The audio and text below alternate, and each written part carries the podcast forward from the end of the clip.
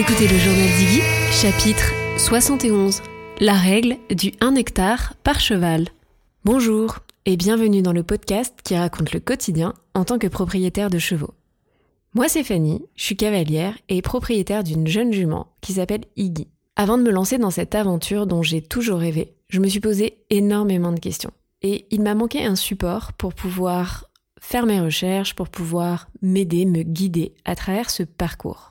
C'est comme ça que j'ai eu l'idée de créer ce podcast et que je vous donne du coup rendez-vous depuis plus d'un an, tous les mercredis, pour vous partager des connaissances, mais aussi de la prise de recul en tant que cavalier cherchant à devenir propriétaire. Vous trouverez donc dans ce podcast de l'inspiration, de l'introspection, des témoignages, des idées, mais aussi des outils pour vous permettre à votre tour de passer à l'action et de construire votre relation rêvée. Que ce soit en solo ou avec mes invités, je pose ici tout haut les questions que tout le monde se pose tout bas. Faut quand même se le dire, mais avoir son cheval, c'est accepter d'avoir un animal dont on a la responsabilité et qui ne vit pas sous le même toit que nous. En tout cas, pour beaucoup d'entre nous, ce n'est pas le cas. Dès aujourd'hui et pour les prochaines semaines, nous allons parcourir ensemble, toi et moi, plusieurs épisodes sur le sujet justement de la détention du cheval. Nous allons parler majoritairement du prêt, mais aussi de comment choisir sa pension et, bien évidemment, je vais inclure toute une partie de retour d'expérience et de questions à se poser si tu souhaites un jour avoir ton cheval chez toi. Tu t'en doutes, le sujet est tellement large que bien évidemment je ne pouvais pas traiter tout ça en un seul épisode. C'est pourquoi j'ai décidé de t'embarquer avec moi pour une mini-série. Donc je crois qu'il y a à peu près 5 épisodes sur la question de la détention du cheval en tant que tel. Cette semaine, on va démarrer en remettant en question la fameuse règle du 1 hectare par cheval. D'où vient-elle, à quoi sert-elle? Et surtout, est-ce que c'est vrai ou pas? A tout de suite.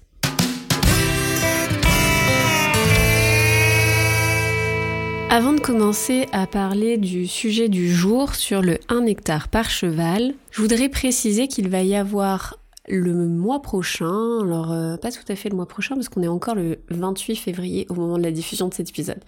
Donc aux alentours du 9 avril, voire même le 9 avril à 19h, je reçois Claire-Marie d'Ecus Paradise pour une masterclass spéciale Comment aménager ma prairie chez moi pour mon cheval. Je le place dès le début de l'épisode parce que les ventes n'ont pas encore ouvertes. Il y a la liste d'attente par contre, et je mettrai le lien en description de cet épisode. Mais c'est un sujet pour moi capital.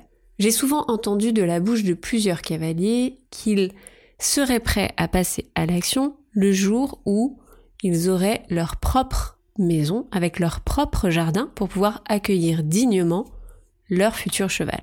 Est-ce bien, est-ce pas bien? Ce n'est pas dans cet épisode que je vais répondre pragmatiquement à cette question. Mais oui, promis, il y aura un épisode dans la série sur ce sujet.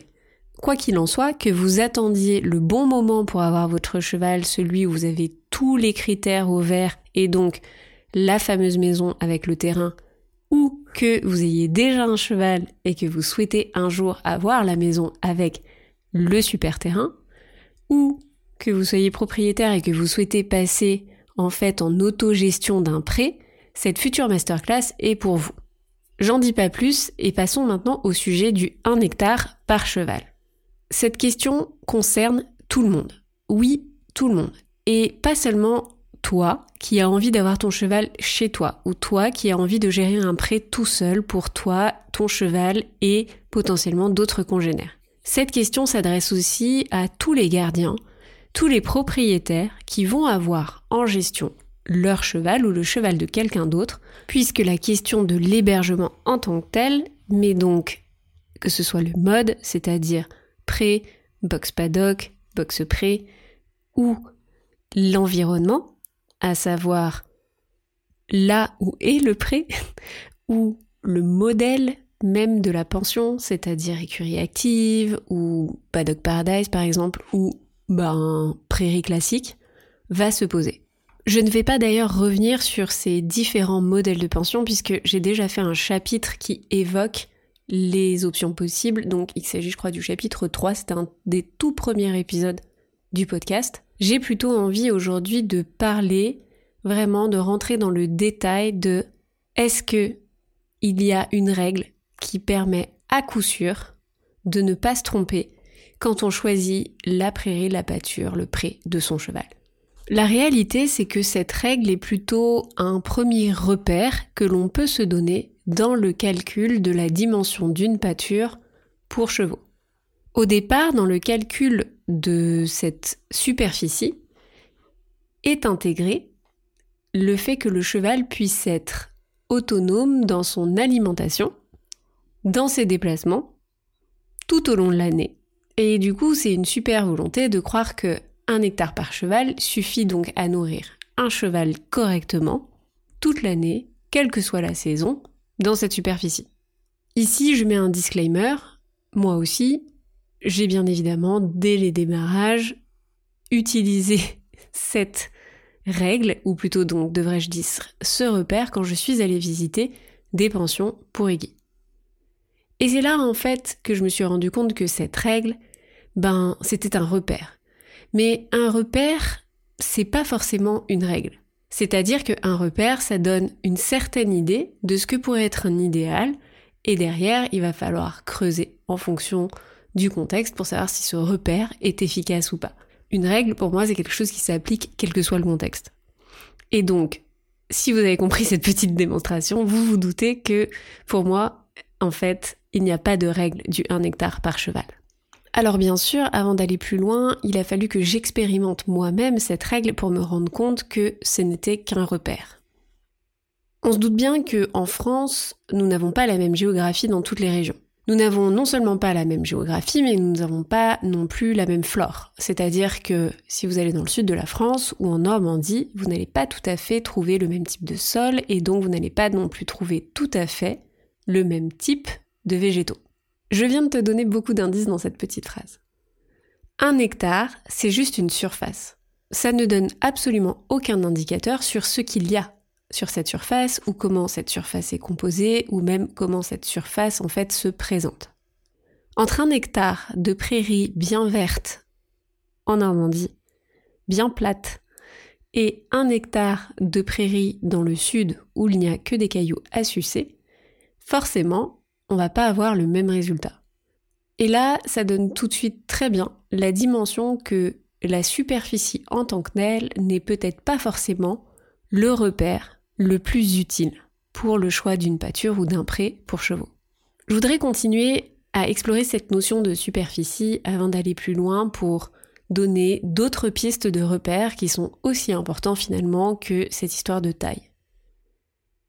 Si on part donc du principe que un hectare par cheval est suffisant, imaginons nous avons un grand pré de 5 hectares dans lequel vivent 5 chevaux. Forcément, entre 5 Shetland et 5 percherons, on va pas déjà avoir le même type de gabarit qui va parcourir cette verte prairie. Ensuite, imaginons que, puisqu'il y a un hectare par cheval, le pré ne soit jamais mis au repos. C'est-à-dire que ces 5 chevaux vivent à l'année dans ce même espace, quelle que soit la saison, quel que soit le climat, quelle que soit la météo, ils sont dans ce même pré. Ça veut dire que toute l'année, ils marchent sur ce même sol. Ils empruntent les mêmes chemins, ils y ont les mêmes habitudes, ils se roulent au même endroit, ils se reposent au même endroit, ils foulent, on va dire, les mêmes zones de la même manière. Votre sol ne respire donc jamais. Votre sol risque d'être surpâturé parce que vos chevaux vont justement passer toujours, toujours, toujours au même endroit et ne pas permettre à ce sol de pouvoir respirer. Non seulement votre sol ne respire pas, mais ensuite toute la notion de mélange de prairie et de couvert végétal qui intervient. Le mélange de prairie, c'est de quoi est composé exactement les végétaux de votre pré. Donc, est-ce qu'il y a plus de légumineuses que de graminées, par exemple? Et ensuite, il y a aussi la notion de couvert, c'est-à-dire est-ce que la manière dont les végétaux sont répartis sur le sol est homogène ou pas? Vous pouvez avoir, euh, par exemple, un sol très très très euh, fertile, ce qui fait que votre couvert est bien harmonieux, donc vous avez une bonne répartition, on va dire, entre les différentes herbes, d'accord? Et en plus, c'est très dense. Ou vous pouvez avoir une bonne répartition sur l'ensemble des différentes herbes, mais avoir une densité beaucoup plus faible. Et souvent on observe qu'en fonction du type de sol, les plantes ont du mal à se ressemer. Elles peuvent aussi avoir du mal à refaire de nouvelles racines pour pouvoir du coup ressortir un petit peu plus loin dans le pré. Plus votre sol va être abîmé parce que fréquenté de manière intempestive, dans le sens où il n'y a jamais de repos, plus le couvert végétal risque de diminuer. Ça veut dire que même si au départ vous avez un bon mélange de prairies, si jamais vous ne mettez votre sol au repos, sans passage de chevaux, bah, il y a un moment donné, il y a une forte chance que la densité en fait la nourriture qui soit présente sur le sol diminue. Maintenant, passons finalement à ce qui constitue cette surface. Parce que la surface en tant que telle, on s'en fout, qu'on se le dise. La surface n'est donc pas le bon critère, ce n'est pas le bon repère. Ce qui est important, c'est qu'est-ce qui se trouve sur la surface. Si votre terrain est vallonné avec différentes zones, par exemple euh, une partie un peu forêt, une partie euh, plutôt prairie, ou alors euh, potentiellement votre terrain est vallonné mais il y a carrément de la roche qui apparaît, vous n'allez pas du tout avoir la même richesse de sol et donc la même richesse d'alimentation qui se trouve sur le terrain. Je t'ai aussi parlé de la géographie et ça a sa vraie importance. C'est-à-dire que un hectare dans le sud de la France où clairement les brins d'herbe se battent en duel, 80% de l'année, ça n'a rien à voir avec une verte prairie de Normandie où au printemps et à l'automne, avec les pluies, on va avoir une pousse incroyable qui peut être aussi un petit peu embêtante, qu'on se le dise, pour le poids du cheval et la gestion du poids du cheval. Mais du coup, ce sont des périodes très propices aussi au renouvellement du couvert végétal et à la pousse en tant que telle. Donc forcément, entre une prairie hyper riche en herbe bien grasse et un sol ultra caillouteux où il faut sortir une loupe pour trouver un brin d'herbe, la question de la quantité de nourriture n'est pas la même. Ça veut dire que derrière, il va falloir se poser la question de comment combler les besoins fondamentaux liés à la nourriture du cheval par rapport à ce qui se trouve sur le sol. Tu vois où je veux en venir? Si tu es dans le sud, il n'y a pas suffisamment à manger, que tu aies un hectare ou que tu aies un pré avec 3 chevaux sur 8000 m2.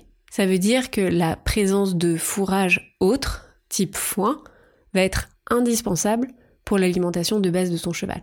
La notion même de distance entre chevaux n'est pas réellement impacté là non plus par la superficie. Un raccourci qui pourrait être fait, c'est de se dire qu'un hectare par cheval, ça permet également là à chaque équidé d'avoir suffisamment de place pour pouvoir se déplacer et pour pouvoir interagir avec ses congénères sans se retrouver, euh, on va dire, coincé dans une situation qui ne lui irait pas. C'est là encore, je trouve, un petit raccourci. En fait, j'ai observé que même quand Iggy était dans un pré qui respectait le fameux 1 hectare par cheval, finalement, euh, on était sur un troupeau où on avait à peu près 7-8 individus et il y avait des petits groupes qui se formaient, mais ils étaient quand même tous plus ou moins près les uns des autres. C'est-à-dire qu'ils n'avaient pas besoin des 8 hectares pour pouvoir se répartir également la surface. Non. En fait, on avait des petits sous-groupes qui broutaient tous plus ou moins près, proches les uns des autres, et qui s'observaient. Ça veut dire qu'ils se déplaçaient de manière à peu près identique sur la superficie. On aurait pu finalement leur réduire leur superficie, ça n'aurait pas changé grand-chose. Et d'ailleurs, aujourd'hui, elle est dans des pâtures beaucoup plus petites, mais il y a un roulement, ce qui fait que, en fait, la densité de nourriture est toujours la même. Donc, il n'y a pas besoin, en fait, de se battre pour les ressources. Et c'est ça, en fait, le point important. C'est pas tant est-ce qu'il y a suffisamment de place que est-ce qu'il y a suffisamment de ressources pour qu'il n'y ait pas justement à se battre pour ces ressources. Le dernier point qui concerne la superficie est cette notion en fait de place, ou plutôt devrais-je dire de déplacement, c'est de croire que parce qu'il y aura plus de superficie, ton cheval va plus marcher. La liberté de mouvement, c'est hyper important pour le cheval, Et on a parfois, à tort, un a priori de croire que plus il y aura de surface, plus il va naturellement se mettre en mouvement et bouger. Mais en fait, ce serait complètement oublié que la principale motivation au déplacement de ton cheval, c'est la nourriture. Ce qui veut dire que tu peux avoir un très grand pré, mais si les ressources au sein du pré sont mal gérées, alors ton cheval va pas tant se déplacer que ça. Et c'est d'ailleurs assez flagrant en hiver. Je ne sais pas si tu as déjà remarqué, mais quand tu vas dans des pâtures, si la composition même du pré fait que tu as par exemple le surplus de foin qui se trouve à côté du baquet d'eau et à côté potentiellement d'un abri, bah en fait tous les chevaux vont stagner au même endroit. Si je devais te résumer très rapidement ce que tu dois retenir de cet épisode, voici la liste. 1. La règle du 1 hectare par cheval n'est pas vraiment fiable. 2. Si tu dois choisir une pâture, il faut non seulement que tu penses à la superficie, mais à ce qui compose cette superficie. Quelle est donc la nature de ton sol?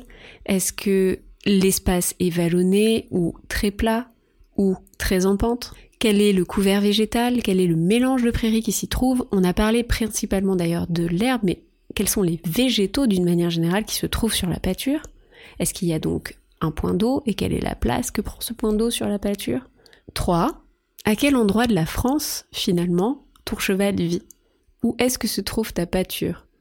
Quel est le type donc de sol et de météo que tu vas trouver et qui va du coup influencer la pousse de l'herbe? 4. Est-ce que les ressources sont donc suffisantes sur cette pâture de manière naturelle ou est-ce que tu vas devoir en rajouter? Puisque en fonction donc de là où tu te trouves, il n'est pas du tout acquis que les ressources soient suffisantes malgré la superficie. 5. Est-ce que cette pâture a l'opportunité de pouvoir se reposer ou est-ce qu'elle est composée de différents espaces qui permettent des zones de repos et qu'elle ne soit pas exploitée dans son intégralité tout au long de l'année? Je finis ce court premier épisode sur cette nouvelle série autour donc de la détention du cheval pour te dire que la semaine prochaine, je vais te délivrer les trois conseils ou en tout cas les trois critères les plus importants à mes yeux pour choisir une pension.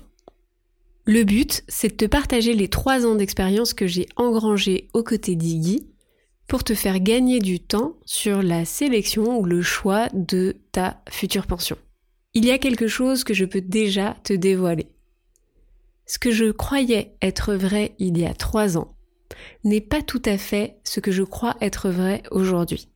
La semaine prochaine, j'essaye donc de te faire gagner un peu de temps pour t'éviter les pièges dans lesquels toi-même tu pourrais tomber en voulant choisir ta future pension. Maintenant, c'est à toi de jouer.